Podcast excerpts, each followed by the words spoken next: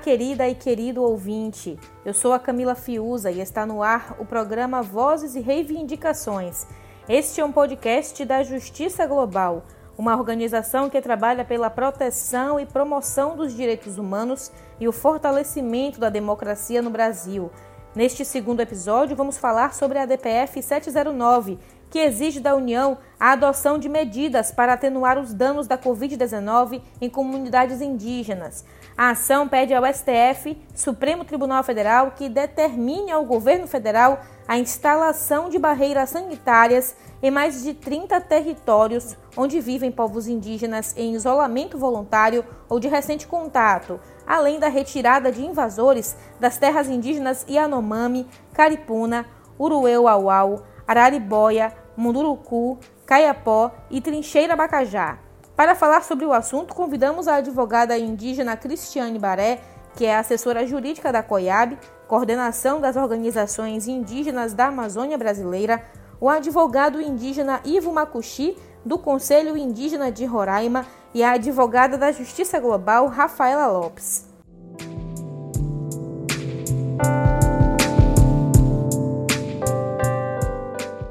Falamos agora com a Rafaela Lopes. Rafaela, muito bem-vinda. Boa tarde. É, como a DPF 709 protege os indígenas da pandemia da Covid-19? Olá, Camila. Bom, eu que agradeço o convite para estar no podcast Vozes e Reivindicações no dia de hoje para falar sobre essa iniciativa tão necessária, tão importante né, na atual conjuntura que a gente vive no Brasil. Inicialmente, é importante trazer algumas, alguns dados. É, de acordo com a PIB, o índice de letalidade da Covid-19 entre povos indígenas é de 9,6%, a passo que entre a população brasileira em geral é de 5,6%. Isso torna a população indígena especialmente vulnerável aos efeitos da pandemia. E isso tem algumas. É, esse fato tem algumas causas, né? Que a gente pode elencar. Então, uma delas é o fato, por exemplo, é, das comunidades indígenas que vivem aldeadas é, terem um, um modo de vida mais comunitário, né? Então, a contaminação ela se faz né, de modo mais, mais fácil. Né? A preservação do isolamento é mais difícil.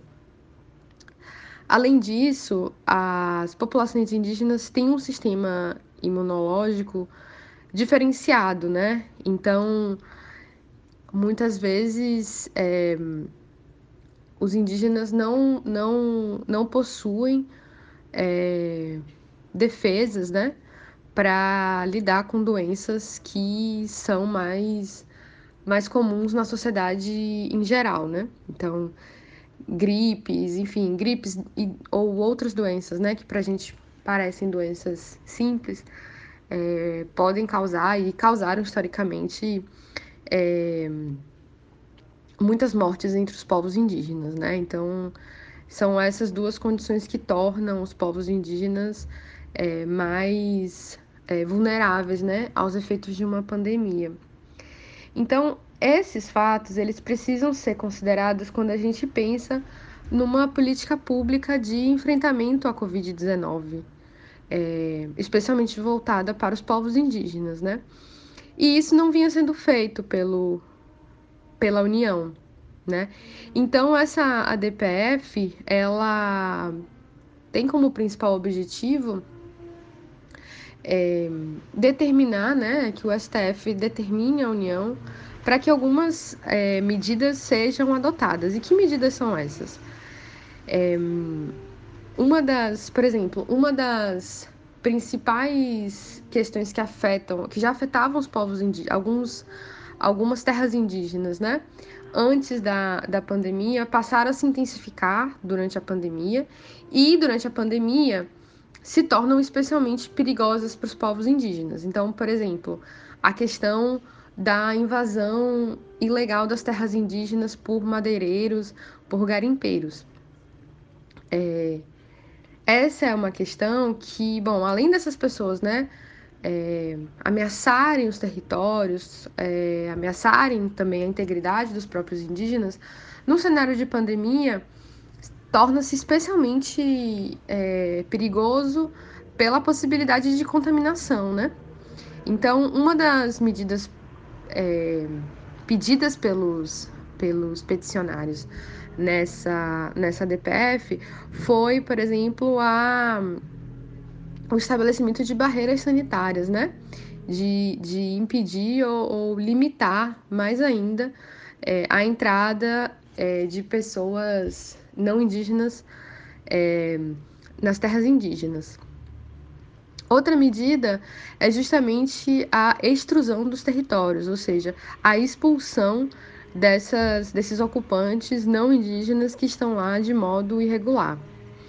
É, uma outra medida é, requerida é, tem a ver com uma, uma política no âmbito da Secretaria Especial de Saúde Indígena que faz uma distinção entre os indígenas é, que residem em terras homologadas e os indígenas que residem nos centros urbanos ou as comunidades indígenas que ocupam terras, né, que estão reivindicando terras, estão é, ocupando terras é, em acampamentos, é, terras que estão ainda sob estudo, enfim.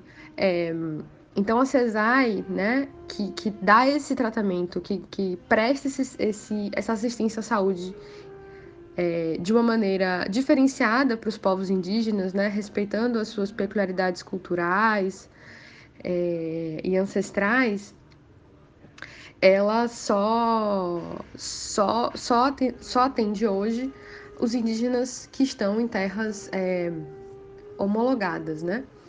Então, uma das medidas da DPF é justamente a ampliação disso, né, desse atendimento, para que possa também atender, para que o, o, a CESAI possa também atender outras é, indígenas em outras, em outras situações, né, como os indígenas que residem em centros urbanos, por exemplo. Obrigada, Rafaela, por sua participação. Até a próxima. Agradeço o convite, Camila e saúdo a todas as ouvintes, a todos os ouvintes. Um abraço e até a próxima.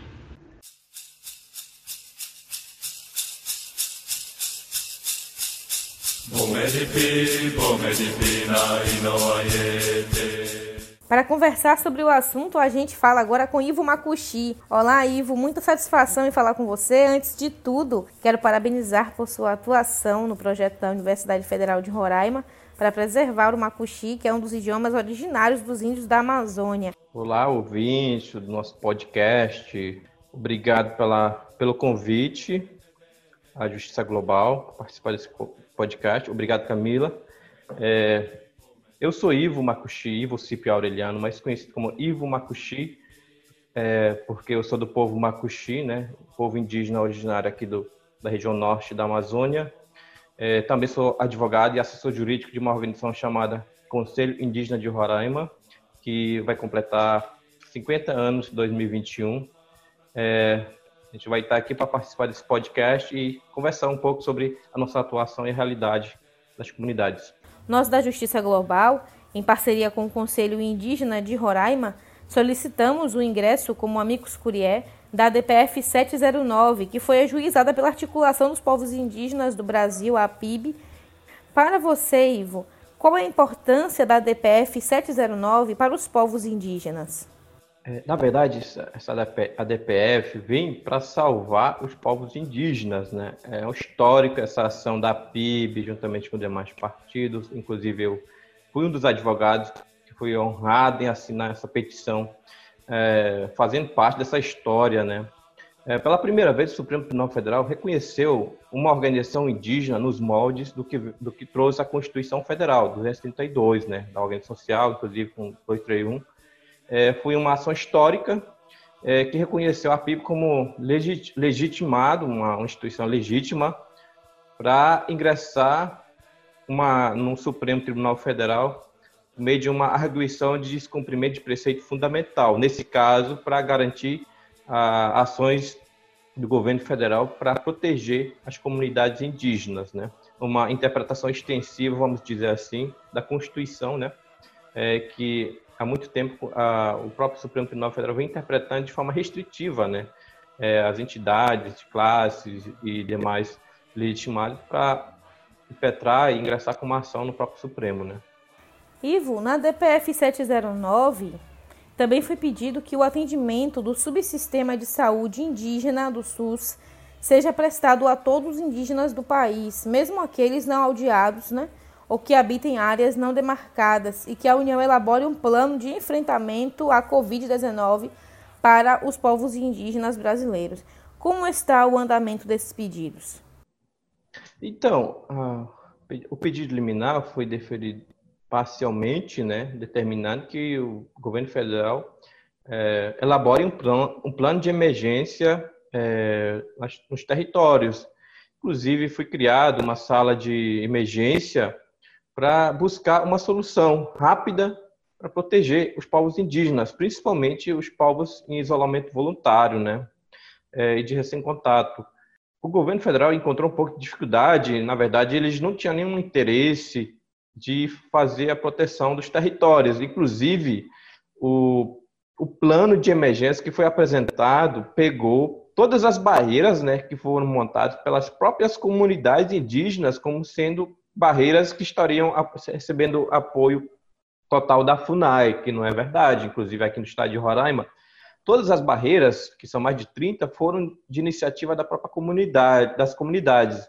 Mas no relatório do governo federal, na verdade, no plano de emergência, eles colocaram como barreiras da FUNAI como se é, as barreiras estivessem funcionando é, com apoio da FUNAI, né? Que não é uma realidade que a gente está acompanhando aqui na, no, no, estado, né? Então isso é uma situação muito crítica. É, ainda não foi implementado é, essas ações de forma efetiva. A gente está esperando que isso venha acontecer de forma mais rápida, né? A situação é bem preocupante. Segundo os dados mais recentes da PIB, mais de 25 mil indígenas em 146 comunidades testaram positivo para a Covid em todo o Brasil. Cerca de 700 indígenas já morreram. Qual é a realidade dos indígenas em Roraima durante a pandemia da Covid-19, Ivo? Então, durante a pandemia, logo é, quando teve primeiros casos aqui em Roraima, é, era num, um período de, de assembleia dos povos indígenas aqui, no qual foi deliberado que as comunidades, as regiões tomariam ações é, de autodefesa. As comunidades, por iniciativa própria, decidiram muitas vezes fazer o lockdown, é, como a gente chamou aqui, lockdown indígena, fechar totalmente as entradas das comunidades e proibir a circulação de pessoas, é, limitando a saída para alguns serviços essenciais, por exemplo, para adquirir algum alimento e prestação de serviço de saúde e também a entrada de pessoas é, jogos públicos. Várias comunidades, inclusive de difícil acesso, é, fecharam totalmente durante a pandemia, né? limitando a entrada de pessoas. É, mas outras comunidades que estão mais próximas às cidades vêm sofrendo com aumento de pessoas contaminadas, indígenas, né? e a gente vê que o atendimento às comunidades não é tão é, efetivo, né? não é tão é, muito bem é, feito pela CESAI, apesar do esforço, a gente sabe da limitação, mas eles estão encontrando muita dificuldade. Inclusive, eu posso citar aqui, né, o próprio governo não está olhando com muita atenção para as comunidades, né? Inclusive aqui em Roraima, que eu posso citar que é de conhecimento público, o próprio Dissei Leste aqui em Roraima e o próprio Dissei Yanomami é, confirmou que foi distribuído alguns medicamentos que não têm eficácia comprovada, né? Como, por exemplo, a cloroquina, né? É, na reunião do dia 2 de julho, a, o coordenador do Distrito Leste confirmou que estaria sendo distribuído nas comunidades da Raposa Serra do Sol e Terra de Yanomami, né? É, mas é uma informação preocupante. E a gente teve essa informação nessa reunião. Então, as lideranças das comunidades têm buscado, inclusive, recomendar os moradores a não é, circular nas comunidades, evitar aglomeração e eventos da comunidade. É, E as organizações indígenas têm buscado também conscientizar as comunidades. Inclusive, o Conselho Indígena de Roraima, por meio do, do equipe, da equipe de emergência, se esforçou para elaborar algumas cartilhas na própria língua sobre a, a pandemia que o mundo vive, né? explicando um pouco o que é esse vírus, essa doença que chegou, e como uma comunidade pode se prevenir e evitar o contágio, e em caso de infecção, como deveria agir. Por exemplo, através dos medicamentos tradicionais, dos remédios tradicionais, várias comunidades fortaleceram durante esse período de pandemia o uso do medicamento tradicional, né, que são os xaropes, os banhos, as rezas. Isso tem fortalecido e diminuído é, de, de forma significativa o contágio e também evitando algumas mortes né, nas comunidades. Apesar de, de casos de infecção, nós temos aqui no estado de Roraima mais de 60 mortes né, de indígenas de, em decorrência do, do, da infecção por coronavírus, mas várias mortes foram evitadas por decisões próprias das comunidades de tomarem uma, uma atitude diante da pandemia, né, de se prevenir e conscientizar o povo. Ivo, muito obrigada por sua participação em nosso podcast. Esperamos contar com a sua voz nos nossos próximos programas. Obrigada. Meu muito obrigado pelo convite, foi uma honra. Estarei aí à disposição. Agradeço aos que estão nos ouvindo e estamos aí para contribuir nas próximas, é, nos próximos podcasts. Qualquer coisa estaremos à disposição. Muito obrigado. Moro bem comando, quer dizer que fiquem com saúde e Makushi.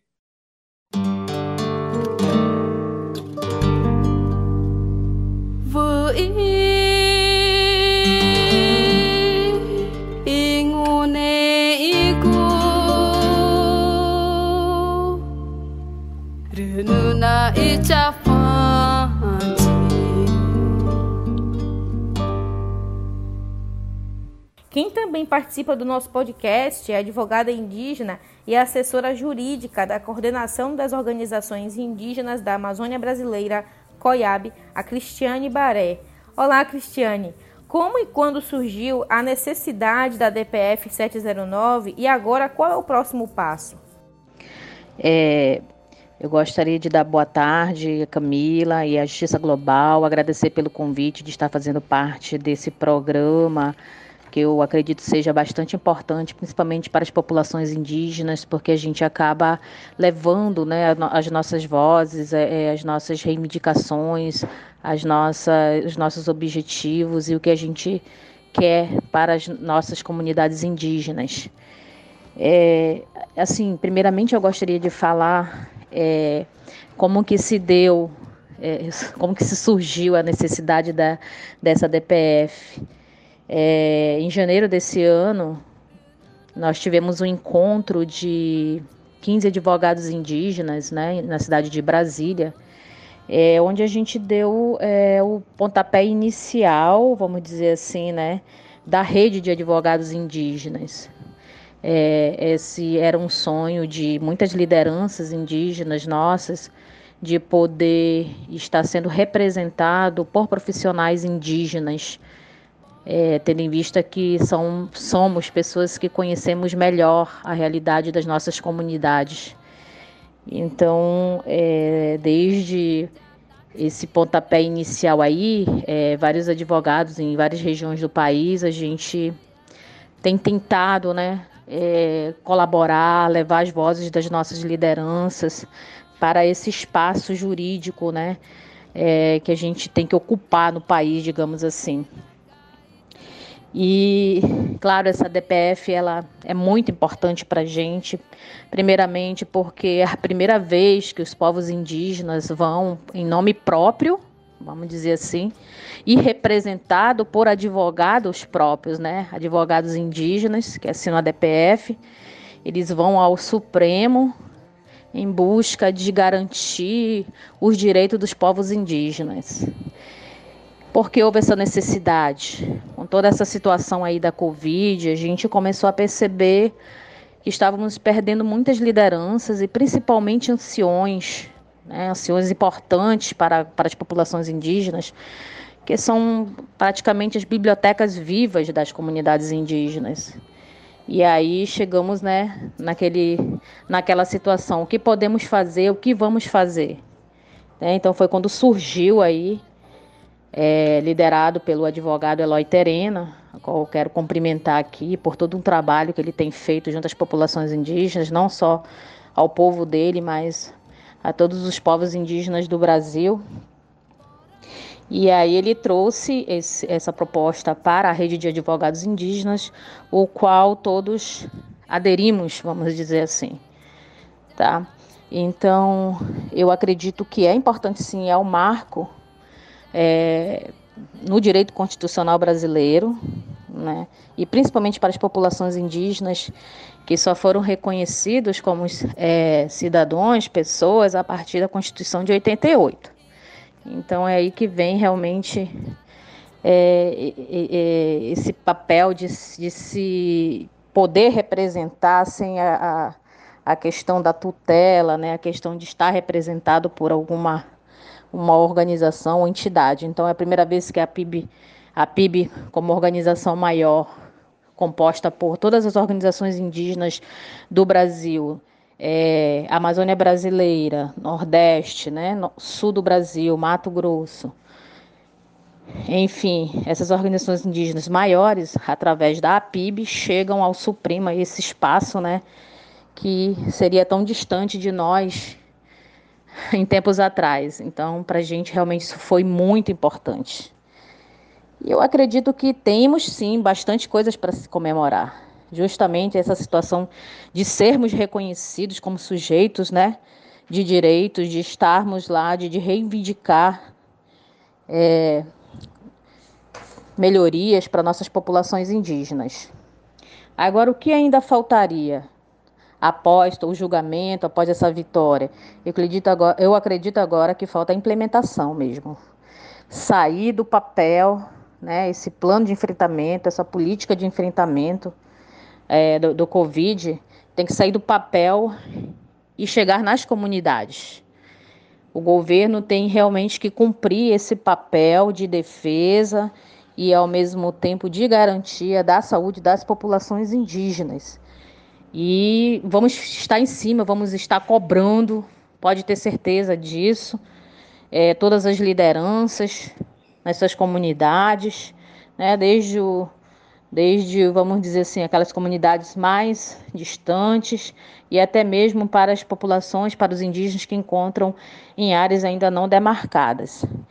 Então, assim, é, eu, eu acredito que é, foi bastante importante mesmo essa DPF. É um marco histórico, tanto para as populações indígenas como para o direito constitucional. E assim, a gente está super feliz. É, não só também é, é, alegria, mas todo dia a gente está enfrentando novas batalhas, é, nós não podemos dormir, a gente tenta resolver uma situação, já aparece outra, não só a questão da Covid, mas outras questões como as invasões das terras, né? Pelos, pelos grileiros, pelos madeireiros, é, questão de garimpos, e isso tudo leva às agressões também que muitas lideranças vêm sofrendo. Então, assim, a gente não pode parar, é o tempo todo, a gente tem que estar de olhos abertos e tentar, de alguma forma, amenizar esse, essa política desse, desse governo de, de racismo, de preconceito contra os povos indígenas. E eu quero agradecer mais uma vez aqui pelo convite, eu estou à disposição. É, atualmente eu estou morando em Manaus e a gente está dando essa assessoria no, na medida do possível para a COIAB e suas organizações de base. Um abraço para vocês e espero estar aqui em outros momentos. Obrigada. Muito obrigada por sua participação, Cristiane. Para nós da Justiça Global é muito importante vozes como a sua em nosso programa.